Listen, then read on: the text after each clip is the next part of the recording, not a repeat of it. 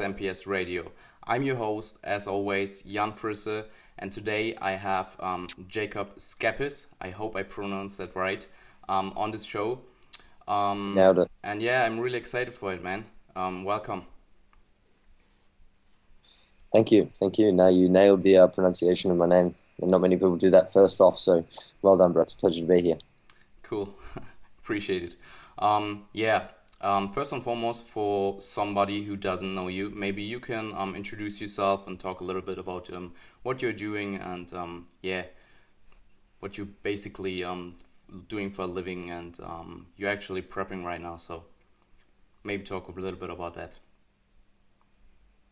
For sure. So yeah, my name's uh, Jacob Schepis. I'm a coach from Australia. Uh, live in Melbourne currently and I'm very fortunate. I run two personal training facilities, uh, JPS Health and Fitness down here. So we have two locations, and currently uh, I'm personally working with uh, a lot of bodybuilders, powerlifters, and people who are just physique and strength enthusiasts in general. Um, our facilities uh, have 15 coaches. We work with a bucket load of people, so on average, we coach around uh, two to three hundred people a week, about five hundred to six hundred sessions a week. So I'm in the trenches. You know, I know a lot of the uh, individuals that you have on the show, obviously in academia, researchers, and you know, very well versed with the literature.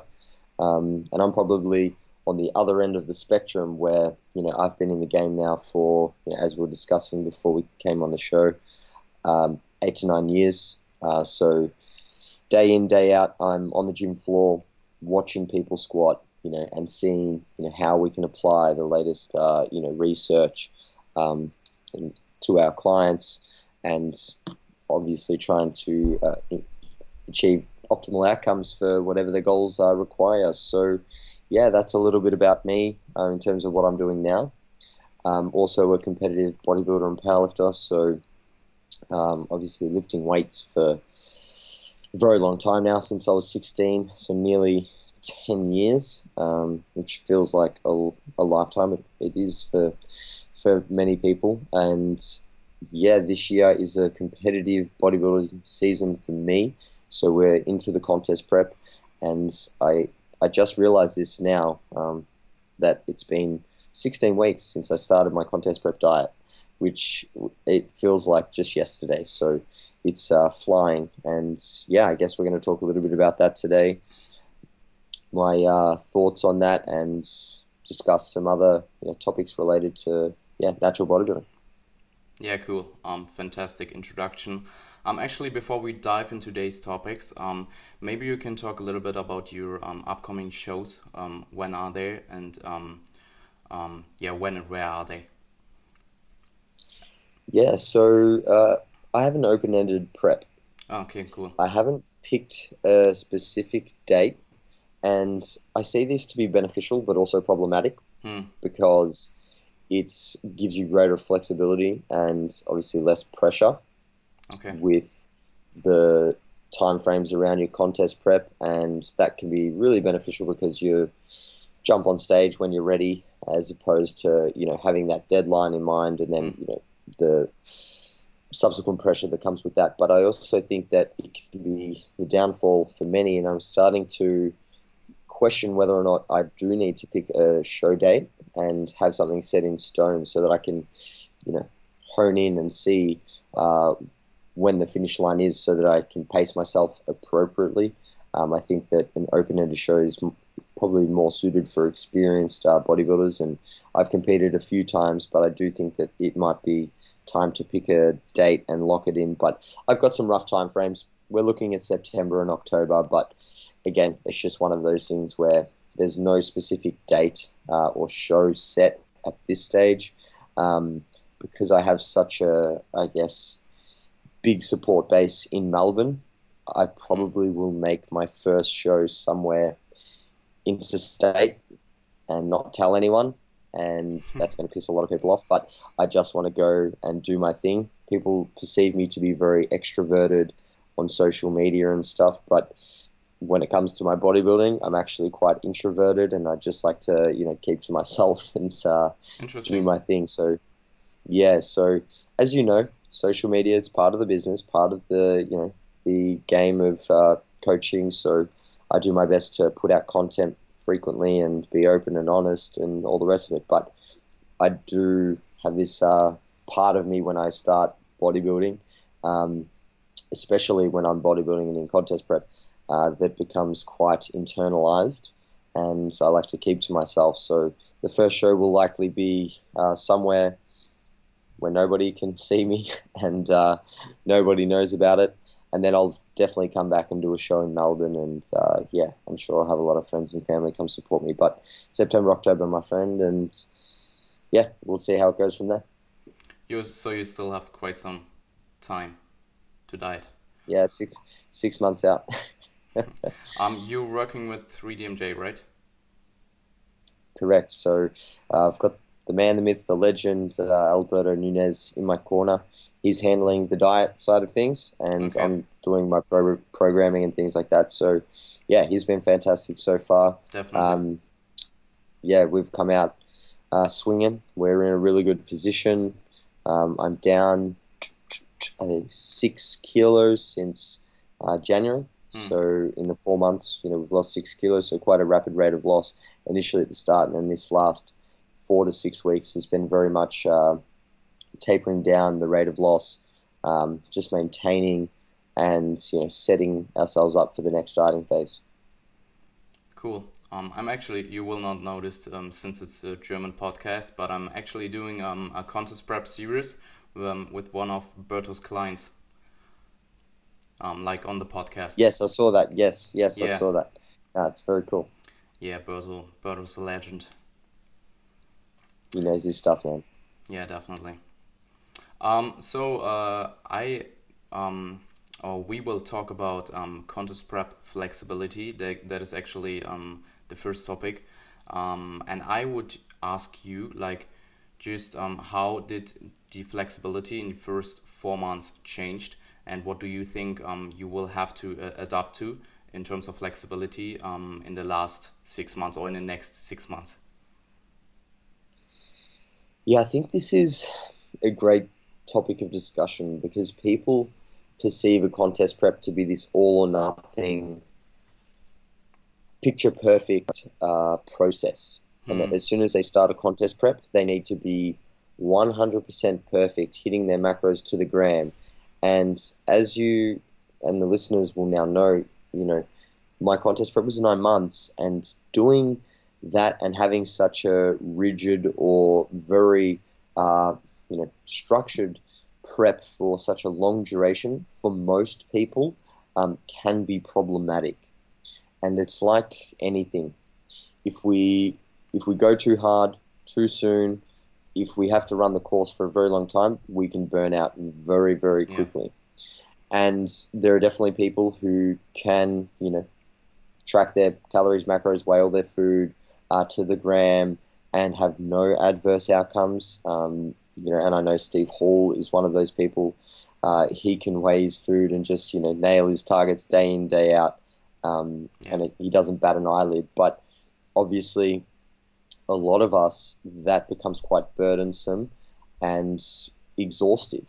So I think having some flexibility at the start of your contest prep um, can be extremely beneficial in allowing you to sustain the journey to the stage.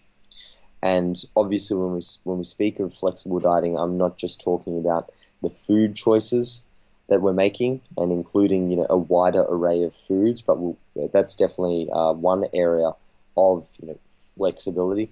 But also you know the ranges in which you hit your calories and macros, the you know eating out, weighing and measuring foods, and just the, the mindset and approach in general. So I can draw on my own contest prep and you know, share some insight uh, for the listeners as to what this means and looks like in practice. So I have quite literally over the last four months uh, weighed probably about 80%, 90% of my food. Now, okay. this assumes that you have a great understanding of yeah. nutrition and experience uh, in, you know, calorie macro tracking, and you, are very good at uh, portion sizes and estimating food portions, all the rest of it. And I eat out probably once or twice a week. Obviously, very selective with where I go, what I do choose. Um, but again, you know, I still was able to make significant progress because I think you know instead of looking at your diet at the initial phases of your contest prep as this you know uh, static target um, that's obviously quite small, you know, the calories, the macros, and all the rest of it. If you instead open up that target just a little bit so that you're within the ballpark more times than not, and ensuring that you are making progress. This is the key. If you're not making progress, your adherence to the plan and the flexibility needs to reduce.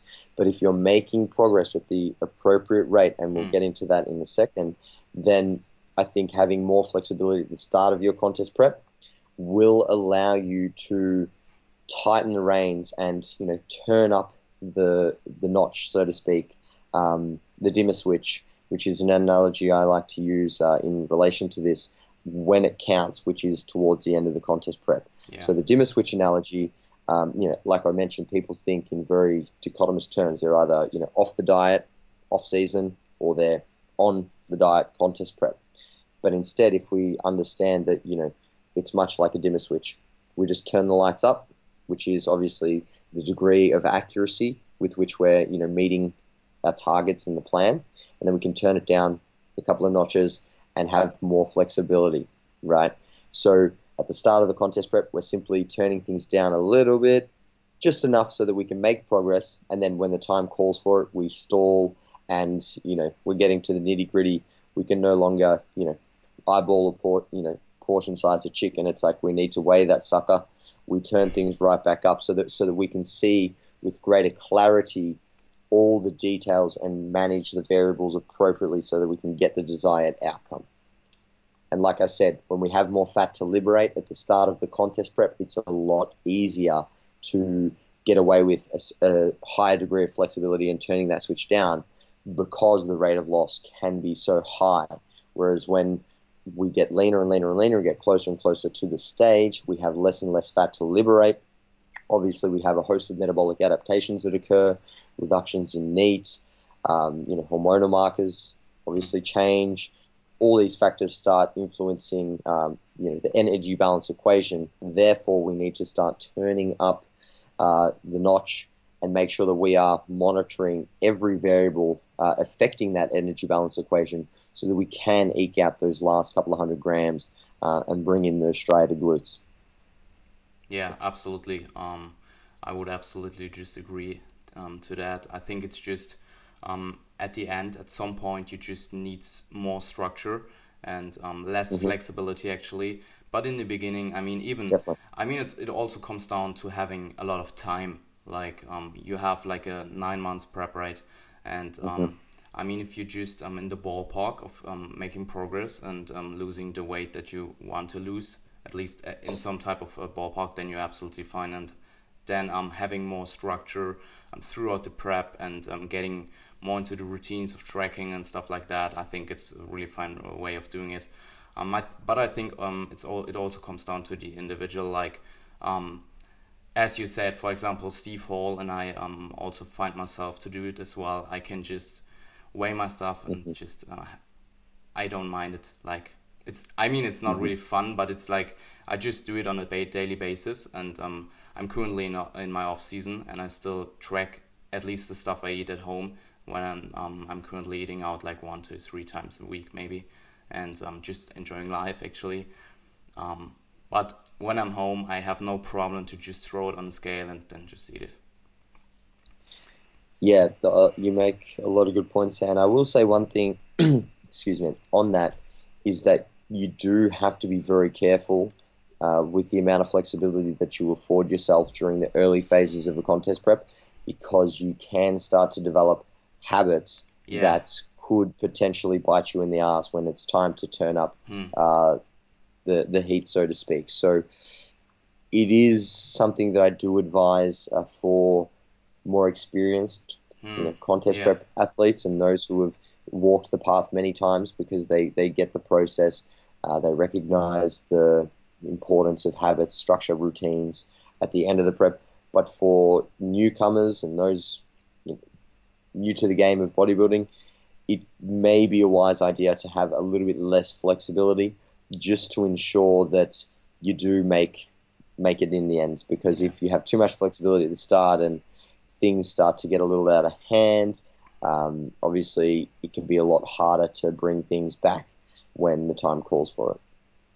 Yeah, and um, as you um, said as well, um, that more individual, uh, more experienced guys can actually or girls can actually um, just eyeball stuff more accurate. And um, I think it's also um, a point for intuitive eating in the off season. Like you don't just throw intuitive eating at a, like a complete beginner, um, because mm. yeah, I mean intuitive eating in uh, the modern day, at least at um, yeah, it's kind of like, conducive to weight loss. Yeah, not really, not really. Um, consu- uh, con- what what did you just say? Like conducive. Conducive to um to getting striated glutes and actually getting down to essential body fat levels. Yeah, definitely, man. I think, uh, yeah, a very flexible or you know habit-based approach uh, is only going to work with somebody who has a sufficient level yeah. of experience. But you know, that brings me full circle to a really important point. You know, when discussing starting a contest prep, you shouldn't be starting a contest prep from a position of weakness this is something that Steve Hall, um, myself, and my colleague Lyndon Purcell in our ebook, Contest Prep ebook that we're putting together, this is uh, what we discuss. We talk about how a contest prep needs to start from a position of strength, and that is you know, obviously you know in the appropriate body fat percentages, having low diet fatigue, um, and a history of successful dieting. So, mm. if you want to adopt a flexible diet in your contest prep, but you have never tracked calories and macros before, yeah. or at least been able to lose, you know, a significant amount of weight or you know improve your body composition using that methodology, then you have no place coming into a contest prep and trying to use that methodology because it will eat you up and spit you back out. Quick smart. I I think it's just um, a point of uh, a beginner shouldn't probably do a contest prep. Definitely, but even then, there's a lot of advanced lifters, and I think this is an important point. A lot of advanced lifters who have the physique uh, that could win them a pro card, who have never tracked their calories yeah, and macros. Good, good point. Um, that you know may be wanting to come into a contest prep, see somebody like Alberto Nunez or myself adopting these kind of methodologies, and want to apply that themselves, and they simply just shouldn't be doing so. Yeah, good point. Um, yeah, I think um, on flexible dieting, I often see like the two extremes, like, or not really on flexible dieting. I see like this, like really, if it fits your macros, just eat your macros and then eat whatever you want approach. And then um, I see kind of like the clean eating, um, as you would say in the, I don't know, um, bro science world. um, and I mean, in the end, in your contest prep, at least in the later stages, even if you could eat potentially like ice cream or something, that doesn't mean you um, have to or you should actually. Yeah, definitely. I think flexible dieting uh, is a concept that has been extremely bastardized yeah. in the fitness industry, and it's highly misinterpreted by a lot of individuals. And you know, if we really boil down to it, it's just an inclusive diet um, focused around moderation, and it's more a mindset yeah. than it is, you know, a set of dieting principles or rules um, or methodology such as tracking your calories. And I think, as you mentioned, you know, towards the end of your contest prep, there's going to be a need to decrease the amount of flexibility in your food choices and the inclusiveness and I, and the moderation mm. in which you exhibit with your diet simply as a function of needing to maximize satiation, eliminate food focus, yeah. and adhere to a calorie deficit in you know what is a period of semi-starvation. And there's a lot to be said for a more rigid, structured, and restrictive approach, you know, in the back end of a contest prep because it will allow you to get the job done. Now, it's not to say that you should have a very rigid mindset around your diet, hmm. um, but I think having you know a, a very or a limited number of foods that you're consuming that you know keep you full for longer, that you know are going to help you uh, hit your targets, protein, carbs, and fats, um, you know, within the degree of accuracy that you need, and also, you know, foods that don't uh, set off any, you know, uh, binging. Um, and typically, that's going to be the food choices that are not hyper palatable, yeah. which are quote unquote bro foods, you know, your chicken, your broccoli. It's funny how in a contest prep, you know, right now, super flexible. I'm eating, you know, anything and everything, um, just making it work. And in, you know, six months' time, those final few weeks, I know that it's just going to be, uh, you know, chicken, broccoli, asparagus, and all the quote unquote clean foods. So, yeah, flexibility uh, is definitely something that has to taper down uh, and be reduced during the contest prep. Um, but that's the, the price we pay when we sign up for the process of uh, bodybuilding. We need to recognize that it is very much a difficult journey to the stage, and it's not uh, something that's going to allow us to you know continue to do everything we would like in life and our diet and training. Um, from start to finish. It changes. A lot of things change when you get, uh, you know, below your settling point and contest prep ready. Yeah. Um, I think it's also really good to um, kind of remind yourself, like often that you just do it um, on you, you do it on your own. Nobody's forcing you. Like you have a fridge at your home. Like you will not um, starve yourself. Um, but like definitely, it is a choice, and yeah, I think yeah, it's a really good point. Yeah, it's a really good point because uh, you know people often forget that even if we're dieting and it's not a bodybuilding contest prep, you know, it's a choice.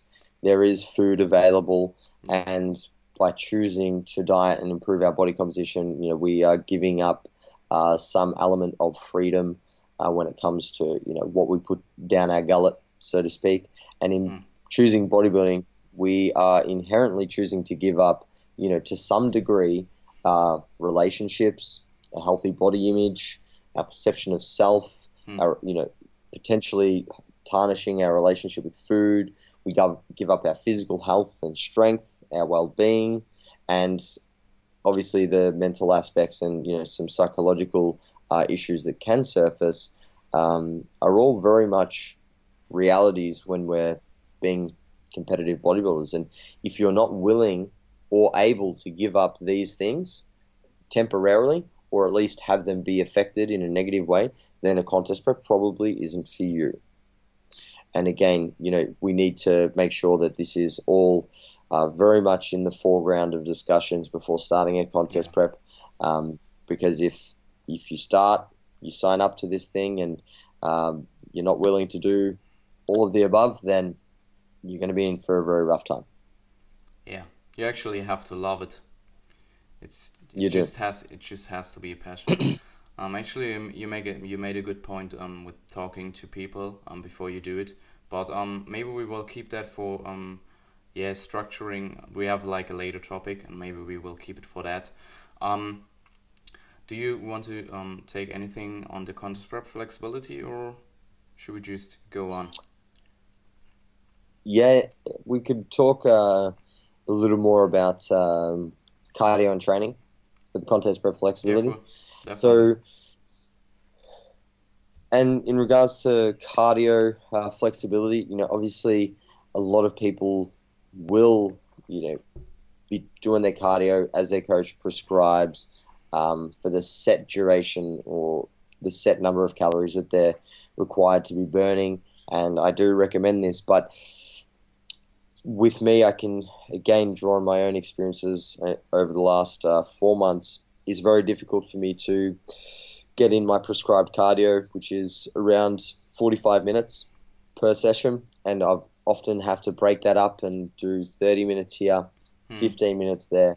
But again, like our calories and our macros, um, if we're looking at the big picture and our intake and expenditure, not just on acute time frames, but you know over longer periods, that's that's really important. So I think also understanding that you're not a failure or you know going off plan if you miss a cardio session, especially early on in the prep, um, can be beneficial in just you know letting letting things settle in during the contest prep. And I've definitely found that. But at the end of the day, we do need to build habits uh, around cardio because uh, it's it's extremely important for later in the contest prep, especially if you're someone who will have to do higher amounts of cardio, such as small females or those who you know very uh, responsive to reductions in energy intake. And we also need to get a feel for the concurrent effects of cardio and resistance training um, yeah. on recovery. So obviously, when cardio is in at the start, it's um, it's good to get used to doing your cardio training and being in that fatigued state a little bit more. But again, we can have some flexibility with cardio just like we do our nutrition. And yeah, also for training. A lot of people perceive training to be this, you know, all or nothing thing that they have to do. Um, and they have to get in seven sessions if they're doing a contest prep uh, per week, or they have to be training for an hour and a half. And if they skip a set or don't have time or miss a session, then it's all doom and gloom. But I think again, applying a very flexible approach to our training is beneficial hmm. uh, during a contest prep, especially at the start. Um, again, bearing in mind that we need to build habits around this um, and keep an eye on, you know, not letting those uh, negative behaviours and whatnot start to surface because that'll detriment the prep later on. But myself, as an example, there are days where I might miss out on the last one or two exercises in my session simply because I've run out of time. And instead of crying about it and you know, feeling like a absolute failure and I'm not hardcore enough to be a bodybuilder, I can move those to another session. And as long as I get my weekly volume in, um, that's far more important than you know absolutely nailing the plan every single day. But again, as the prep continues and we start to uh, get deeper and deeper into the prep, we need to manage fatigue a lot more carefully and we're going to need to have a little more structure around things. And again, turning the, yeah. the notch up and on the dimmer switch, but definitely some flexibility around training, even training days. You know, it's great to have routine, and many people will thrive on having that set routine. But it's not the end of the world if a session uh, is pushed back or forward due to time constraints or you know other commitments that are affecting your training schedule. And again, you know, we need to have some flexibility with our training in every sense, and that includes, you know, load selection, uh, volumes, all the exercise selection. Um, at the end of the day, what built the muscle will keep the muscle. So we very much need to train in a similar manner to how we would in the off season. That is, you know, building, uh, you know, through each microcycle, having progressions in place, yeah. um, and obviously, you know, volume, frequency, intensity, the big rocks of program design. But we aren't going to lose a heap of muscle um, at the start of the contest prep if you know we miss a set here and there.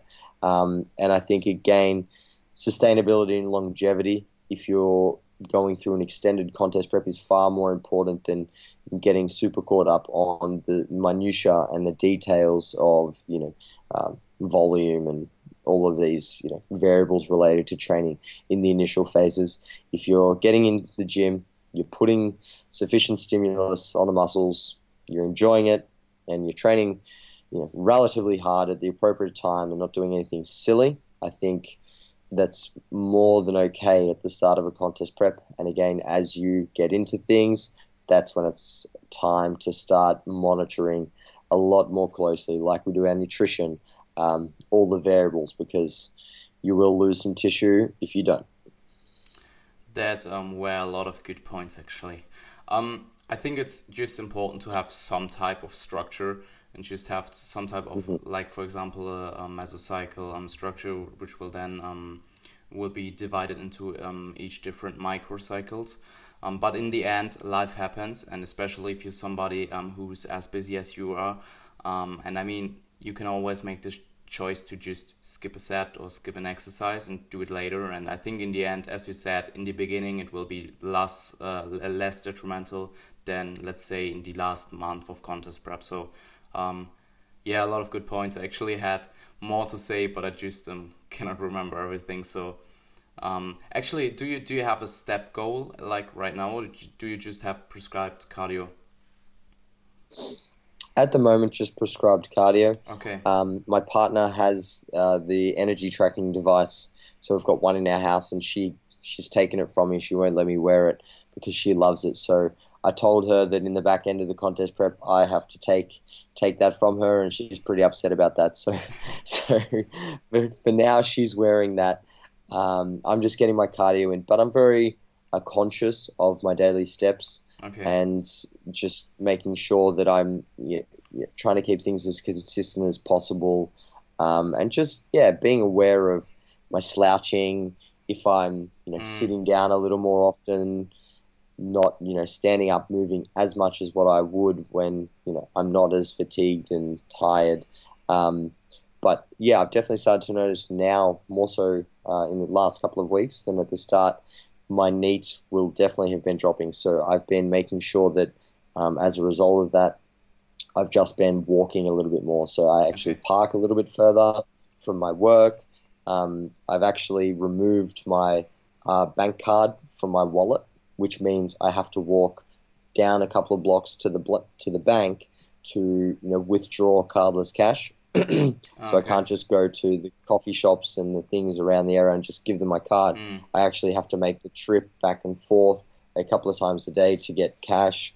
Um, also, um, you know, walking to the grocery store, walking to get my coffees, just little things like that. Not going over the top. It's not as if I'm just, oh, I'm going to be the NEAT machine, but just knowing that I'm probably not going to be burning calories uh, like I normally would um, when I'm working and you know doing other daily activities that I would normally be burning more calories with just because I'm standing more, fidgeting, moving. Um, I'm trying to just make make up for that with uh, other areas uh, that are going to lead to that net energy expenditure, hopefully being the same. Those NEAT hacks. NEAT hacks.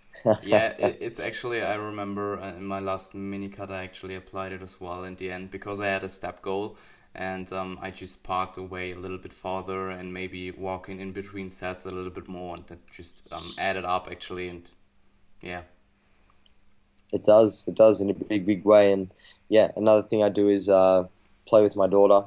That's a lot of fun. Um, we kick the kick the soccer ball around, and uh, she loves that. So that's something I'm going to keep doing uh, during the prep to hopefully keep uh, myself nice and active. that's a really uh, lovely NEAT hack actually Yeah. um, um, so uh, what does your current training look like? I know that 3DMJ sometimes program a flexible split, like just flexible programming where you have like a set set of structure um, for your main lifts, um, and then you can just do your accessories wherever you want to do them.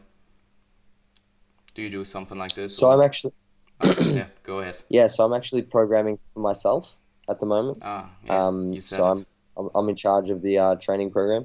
So yeah, there's a lot of flexibility within the uh, training structure. Hmm. Um, I have reduced my frequency from five sessions to four sessions a week, um, and that's proving to work really really well because it has given me even more flexibility with the uh, weekly schedule, scheduling of my sessions. Within each session, I have one compound lift. That's the focus movement or the primary lift for that session. Uh, for example, day one is an incline dumbbell press, day two is the high bar squat, day three is the pull down, and day four is the trap bar deadlift.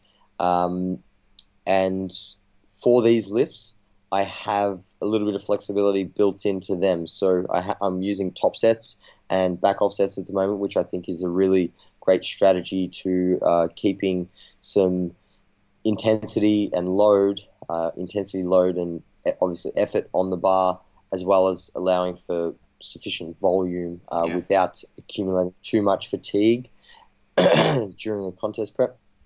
So I think this is a, great strategy that can be very beneficial in training um, for for bodybuilders as they are near those lower ends of their body fat settling point.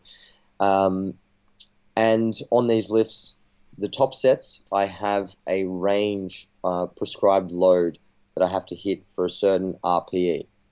Now, obviously, the leaner we get, uh, the less energy we have available, uh, the more that's going to affect training performance. We have lower mechanical force production, our leverages changes, we get joint soreness, and quite simply, we just don't have the vigor and motivation uh, to lift heavy weights.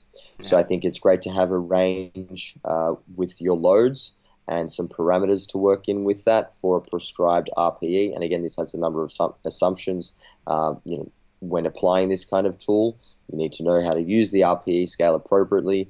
You need to be as objective as possible whilst using a subjective measure, and you, know, you need to understand the system in and of itself, just like flexible dieting. And within the session, from there, it's very flexible. Um, I have my prescribed movements. After that, my accessory lifts, and they are for a certain number of sets. So I try to keep my weekly sets very much the same at the moment, and the progressions coming from either adding reps, load, or reducing the RPE. Mm. Now, all I'm trying to do is one of those things. And if I can do one of those things on one or two movements, then it's a good sign that we're keeping the tissue around, and that's the goal if I can't progress and I can keep things the same on all movements, then that's not necessarily a bad thing either, no. provided we are not regressing or seeing huge reductions in training volume or relative intensity um, and load on the bar, then we're golden. So, yeah, that's how the training program's set up. And I think a lot of people uh, make the mistake of trying to progress too hard uh, all the time, especially in a contest prep, and especially now that we have had this huge uh, movement in you know the volume camp. So hmm. you know everybody is getting extremely excited about set volume and the number of weekly sets that they're performing, working from their MEV to their MRV, you know from 10 to 20 sets, excuse me, across all of their exercises, uh, sorry, all of their muscle groups. And in contest prep, that's a pretty silly idea, and you'll um, there'll be some non-functional overreaching very early in the mesocycle. Um, you will probably get hurt, and then you'll be on the sidelines, and you won't be getting on the stage. So, as Mike outlines in his uh, volume landmarks book, uh, our maximum recoverable volume is reduced, uh, you know, when we're in hypercaloric conditions, yeah. and I think this is really important to note. Mm. Our minimum effective volume also increases yeah. because we need to uh, maintain tissue, and that gives us a much smaller window to work with, and advanced Absolutely. athletes having an even smaller window. And I, I wouldn't even classify myself as advanced. I'd say that I'm, you know, a late intermediate, and the window is you know pretty small, but not as, nowhere near as small as you know hmm. someone like Jared Feather or you know, individuals like that. So we need to be doing a little bit more, uh, but we can't do as much as we not what we normally would, and I think keeping the number of weekly sets pretty much the same mm. across uh, you know the mesocycle is a good idea um, in a contest prep because we have less moving parts, yeah. and we know that you know, the intensity will determine the, the type of adaptation, but the uh, volume will determine the magnitude of that adaptation. So if we're adding in a set every week for multiple exercises, there's going to be a, you know, quite a large increase in training volume, and we simply don't have the recovery capacity to, you know, or the resources to elicit, um, you know, high magnitudes in you know, hypertrophic adaptations, neural adaptations, all of those kind of things, because we're in a, you know, net catabolic state. So we need to understand that greater increases in volume uh, require more food, more sleep um, for those adaptations to come about. And when we're dieting, we don't have those things, so we're not making uh, a lot of adaptation. And at best, you know, muscle protein synthesis is just going to come back to baseline, Mm. and that means we're going to retain our muscle. If not, well, you know, say goodbye to your hard-earned gains. Yeah, those were a lot of good points actually. Um, I think um, most people don't realize that um, those volume landmarks actually um, change when you're in um, hypocaloric states. And yeah, as you said, your MEV will decrease while your MEV will increase, which would then leads to um, your MAV being like lower actually. And um, um, yeah, I think in the in the beginning you may can um, do like a little bit of set progression. For example, if your MEV is around like Yes. 14 sets or something, and your MRV is around 16 um, or 17, and you just do And like that. one set more. Yeah. But I think um, the longer you diet and the longer you are actually in a hypocaloric state and recovery um, will decrease, then you those ranges will those range will be uh, a less smaller and will uh, decrease over the month. And yeah, that's um, a good strategy actually. I think. Yeah, and yeah, just to speak to your point on you know the start of the prep, uh, you can be a little bit more aggressive for sure. And Mm. I can use my programming as an example uh, for my quads. Uh, I went from I think it was 14 sets per week in you know, my first block, um, 14 to 18 sets over the course of five weeks, Mm. and now I'm sitting at 12 sets per week. Okay. 12 uh, Right, sets average, right? Yes, Oh, okay. twelve sets in total. So, so just below, um, you know, what I was doing initially, um, will actually it would be sorry, no, it would be sixteen sets because I'm including the top sets as well. So it's broken down um, across more sets now, but sixteen sets per week now in comparison um, to the fourteen moving to eighteen. So we're just trying Yeah. to hold things steady Hmm. and make sure that you know too many moving parts in a contest prep um, is not a good thing on the training front.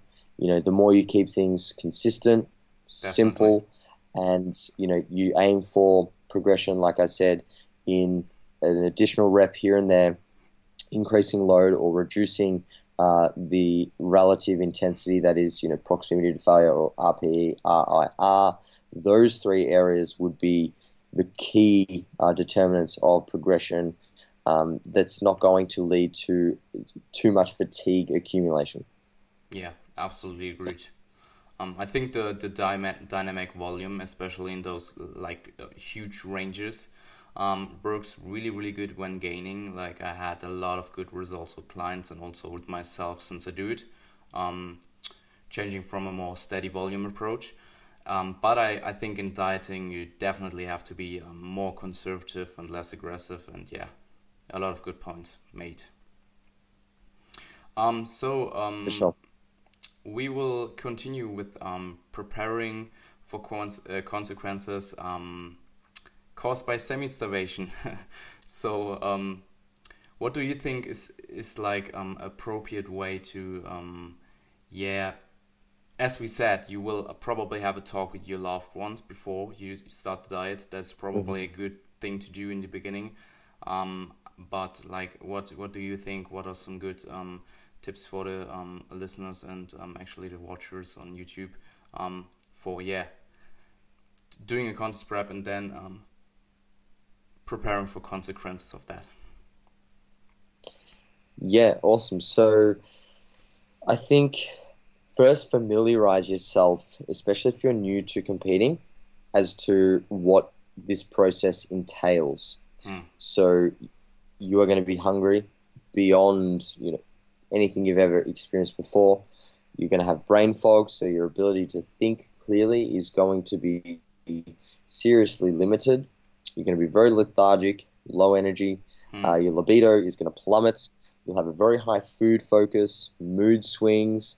Uh, you'll be extremely cold, low blood pressure, which equates to you know lightheadedness and some dizziness.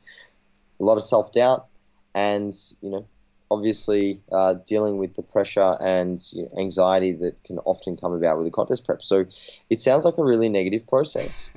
However, you know I will say that bodybuilding, whilst definitely the most challenging experience that anybody can go through, um, it's very very fulfilling, and it's one of the most you know beneficial uh, experiences, human experiences that you could uh, face long term because the benefits that it can have in you know teaching you about yourself, nutrition, training, um, and just oh everything related to life because you you appreciate so much more when it all gets taken away from you, mm. and I think um, it can be quite a positive experience um, if it's approached in the right way and you are understanding that you know, there's going to be this short term you know hit uh, to you know your quality of life before it you know improves post show. So yeah, definitely understanding and familiarizing yourself with the consequences of natural bodybuilding um, is important. But then in dealing with them, I think it's a good idea, and this is something we talk about uh, in the ebook, to have a, a set of strategies or systems uh, in place so that you can appropriately manage them. So in terms of the hunger, you know, obviously ghrelin is going to increase, leptin decreases, and that we could get into the physio- physiology of hunger and you know, why that comes about. But I think we won't bore the listeners. But you need to create, you know, a consistent meal structure and schedule. And we just spoke about flexibility at the start of a contest prep being, you know, tapered down towards the end of a contest prep. Well, at the end of a contest prep, you're going to be really hungry, which is why you probably need more structure and a routine and schedule around your food. Um, re- like I mentioned, reducing consumption of like hyperpalatable foods, um, opting for higher volume, energy sparse food choices such as you know massive salads, um, you know, cruciferous greens, all of those kind of things. Potentially increasing your protein intake to the upper limit, um, and just increasing fiber intake in general alongside uh, water intake and copious amounts of caffeine. Anything that's going to, to blunt that hunger can be extremely useful. And you know, another consequence uh, you know, of hunger is that high food focus. So this is a, simply a survival mechanism, you know, mm. biologically uh, imprinted in you know the human body that when it's starving to go seek out food and therefore we focus yeah we focus on food to go hunt um, to increase energy intake and you know, make sure that we don't uh, die. And in dealing with this, I think it's very useful to stay occupied, keeping yourself busy, yeah. having activities that you perform uh, daily uh, in periods between your meals to ensure that you're not allowing yourself to become uh, food focused is extremely important. This will obviously mean uh, being in an environment that is, you know, not exposing you to high amounts of food. So if you're trying to stay occupied by going out with friends for coffee and you're exposed to all this food and the, the waiter's asking you, um, oh, can I get you a cake? It's on special today. Um, yeah, and you're forcing yourself to make another decision, which can obviously lead to decision fatigue and consequently bite you in the ass later in the day. Um, the environment you choose needs to be one that is free from food for the most part, um, but also managing food focus uh, can uh, be by managing stress. A lot of people will turn to food if uh, their perceived stress levels are high. Um, emotional stress can lead to poor nutritional decisions and choices. So we NEAT to manage uh, stress and obviously engaging in extracurricular activities. Um, you know, can be a great way to increase your need. So that's uh, the hunger and the food focus side of things. Now, in terms of the the brain fog, you know, uh, a lack of concentration, comprehension, and just judgment capabilities is all going to be present when you're dieting, uh, especially towards the end of the contest prep. Um, and your decrease in cognitive function is simply a result of not eating enough, um, which is problematic, especially if you're as busy um, as what I am, or you're somebody whose job is dependent on your capacity to think. So it's important to recognize this and identify the periods of the day that you feel the most energetic or that require you to have the most brain function. And if you're afforded the choice, plan your tasks and your daily activities that require the most amount of mental effort and focus to be undertaken during those periods where you have more carbohydrates or you simply feel mm. better. If you're not somebody who has the ability to structure your own uh, schedule, then it's probably a good idea to structure your diet around these times. And again, consuming meals uh, is a great way to obviously improve uh, your ability to perform mentally at any given task um, during the back end of a contest prep. Um, but it must ensure that you're not compromising your adherence or your performance and recovery. Yep. So it's very much a balancing act, and therefore we probably need to accept that we're simply not going to be able to perform mentally to the same level as what we would, you know, out of uh, contest prep conditions. So lowering your expectations is really important on this front, That's as well as reducing reducing the volume of tasks that you're uh, trying to perform on the daily. And this is something that I'm definitely experiencing at the moment. I'm simply not able to keep up with the you know high quantity of work that I'm doing, um, and something's got to give. So it's a, it's very much self management and being aware that you simply can't do as much and you're going to need to prioritize a little more. So making sure those you know superfluous and additional uh, things that you would normally do that aren't a number one priority, they need to be taking a back seat um, so that you can give all of your very limited energy to those few things uh, that you need to be doing to get paid, pay your bills, and make a living, right? Um, and then we have lethargy. So, yeah, that's probably one that is inherent um, with the contest prep and everybody knows about. So, simply feeling very, very sluggish is part and parcel with bodybuilding. And you look at any bodybuilder when they're a month or two out, a few weeks out, they're going to be dragging their ass around the gym, um, unless they're Mr. Jan Fraser, who's you know getting his NEAT in between his sets. Um, yeah. But you know, my my advice to improving um, your energy levels, well, there, there's not a lot you can do. Hmm. It's you have to accept that you're going to feel pretty cruddy um, for the most part, but resting um, and napping when possible can be very useful. Obviously, it must uh, be done so without compromising total daily energy expenditure. Hmm. So if you're taking a nap and you're losing you know, a couple of hundred steps, well, you got to make that up elsewhere, and it, it's very much a tug of war. but you know, if, if you nap before you go and train, well, the net benefits in you know, being able to keep the tissue around could uh, lead to a better physique than if you were awake and you got an extra couple of hundred mm. steps in. Um, so it is a trade off, but sleeping, napping, um, caffeine, obviously very useful in you know uh, improving energy levels and definitely tapering caffeine with diet breaks or you know refeed days so that when you're on your low days it has that stimulatory effect and you're resensitized to the uh, benefits of it. I think that's very useful strategy as well. Um, so yeah, accept that you're going to feel like shit and deal with it. So that's that's all you can really do with that one. Um, and then sleep quality is a huge one. Um, excuse me, we're both coughing quite a lot. It's uh, it's contagious. No problem.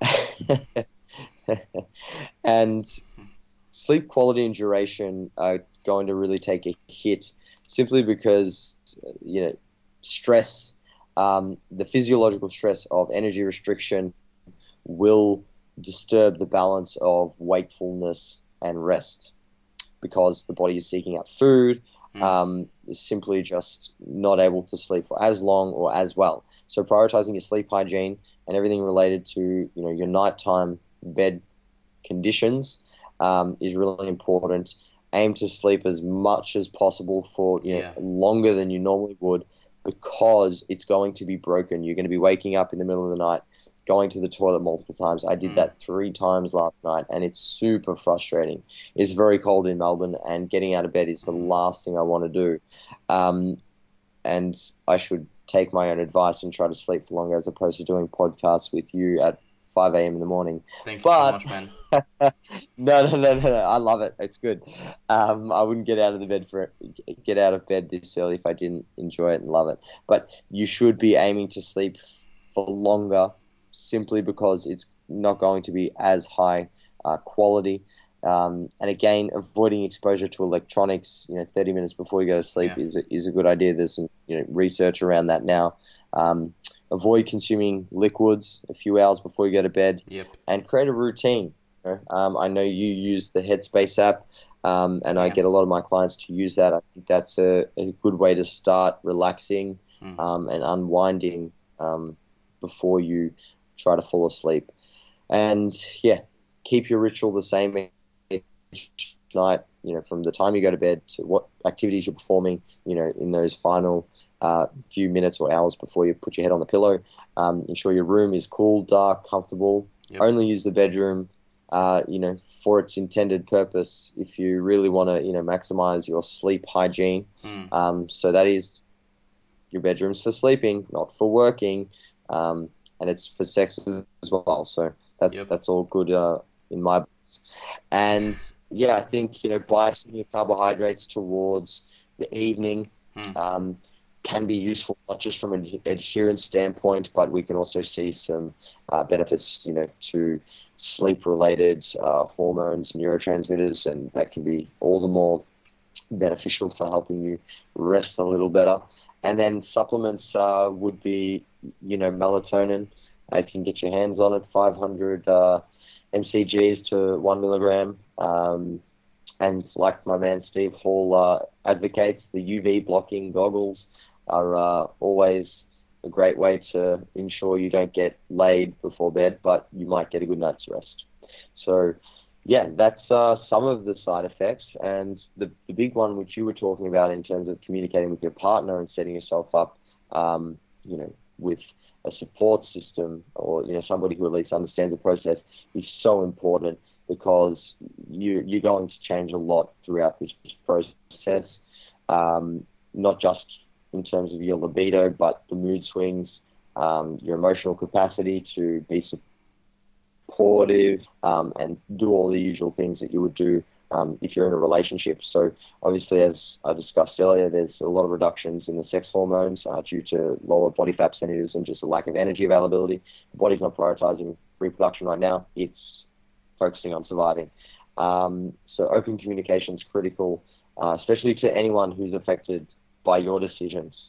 And I think a lot of people forget this that you know uh, we're affecting ourselves quite a lot in this process, um, which inherently will affect them, um, especially if they are you know important to us and we have a very strong uh, relationship or you know, some form of connection with them. And yeah, the loss of libido will affect your sex life, and you need to either a make it up to them beforehand. Before you start the prep, you need to be like a rabbit and get jiggy with it. Or B, you know, uh, during the contest prep, making sure that you're continuing uh, to do things that are romantic or, um, you know, showing your affection and love uh, in different ways, um, such as having a date night and just dedicating time and effort to your partner. So, so every week, me and my partner, we go uh, to dinner or the movies, although diet flexibility will decrease over the course of the contest prep. Um, you know, we go to the movies and hang out together every Friday night, um, and that's, you know, obviously my way of showing her that I love her, um, because right now I can't show her um, in other ways. And an important point on that is your drive to do it versus rising with the morning sun um, will drop quicker. And what I mean by that is you will not be as driven to engage in sexual activity um, simply because you're a little bit more fatigued, Hmm. but your sex hormones will not have taken a hit as much as what you probably think they have um, in those early phases of the contest prep. Um, just because of the stress that's associated with uh, dieting, contest prep in general. Again, this is highly related to um, you know libido, and Alberto and I discussed this uh, in one of our conversations that we had, and you know, if you're still rising with the morning sun, then everything is a-okay in the sex hormone department. Yeah. But you could be rising with the morning sun, but just have no drive whatsoever. Hmm. It's when we start to see that, you know, uh, waking up and you're just stone cold Steve Austin down there. Uh, that's when we need to start saying, hey, okay, the libido's taking a hit. Now it's time to, you know, start really focusing on looking after our partner in other ways because it's, it's just not working the way it should. Um, and also, this is a great sign for a refeed, diet breaks, getting out of uh, the calorie deficit to pick up some of these, uh, the shutdown from energy restriction. Um, but yeah, man, there's a lot of other consequences, but I think they're the, the main ones that people uh, can take some benefit from. Um, yeah, I hope that was useful for you guys. Definitely, it was a really good summation. Also, the um, points you made on um, sleep, improving sleep quality and just sleep hygiene. Um, I think I heard like um, uh, like really bad things. Like I, I um, heard a really experienced and uh, competitor that he went out um, peeing for seven times a night, which is actually really bad.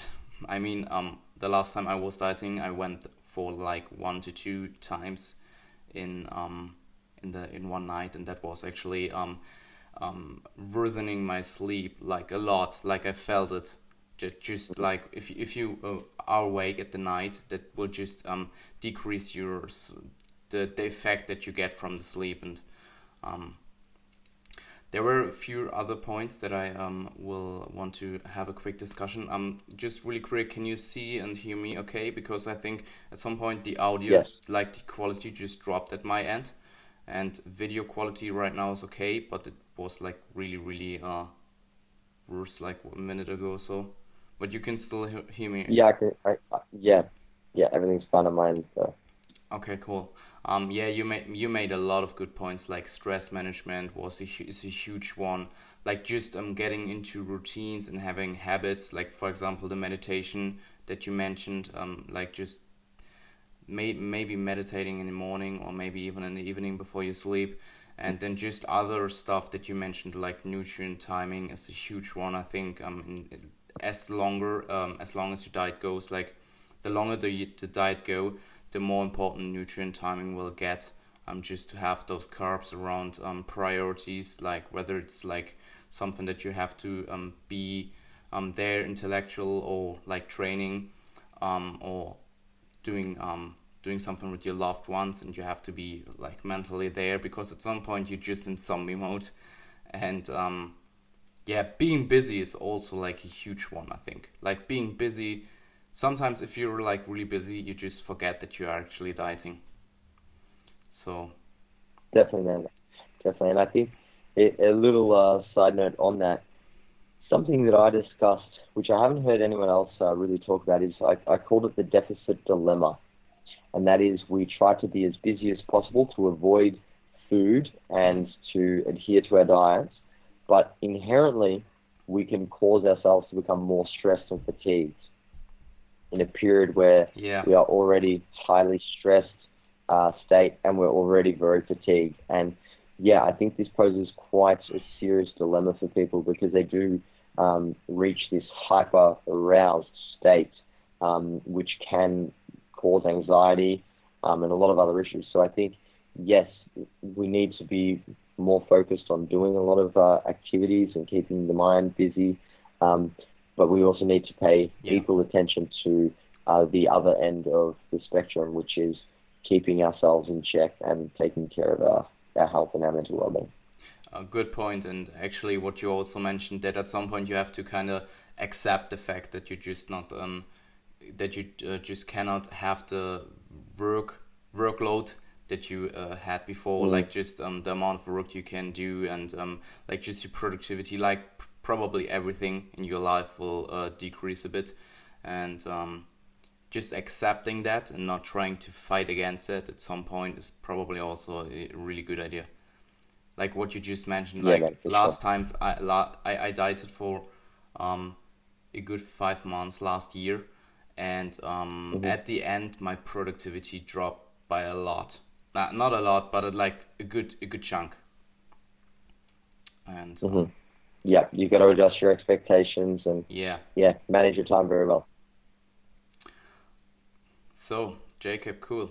Um, I think we covered a lot of topics. I also know um we Yeah, we on it like an hour now. So uh, I know, I know. We're gonna have to wrap up. I got to get to work. yeah, yeah, definitely. Um, so we'll have to um, do another one. This was fun. Yeah.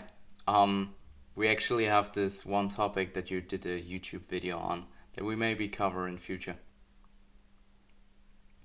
Yeah, I would love to talk about that. Cool. Um, so Jacob, thank you again for uh, actually um, um, doing this podcast and um, yeah, making the time and the energy in contest prep to do to do this.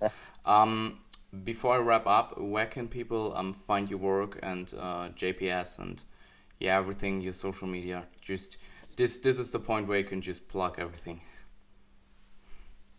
Yeah, so uh, check out uh, JPS Health and Fitness, Facebook and Instagram. Um, my personal Instagram is obviously just my name, and yeah, YouTube channel JPS Health and Fitness. I put out a lot of content, uh, and I try to help as many people as I can. So I appreciate all you guys following, um, and yeah, thanks for listening. Um, yeah, thank you, thank you for doing this and um, chat soon, mate. Have a good one. Easy, man. You too. Thank you so much, Jan Frizz. You have a great day. You too. Bye.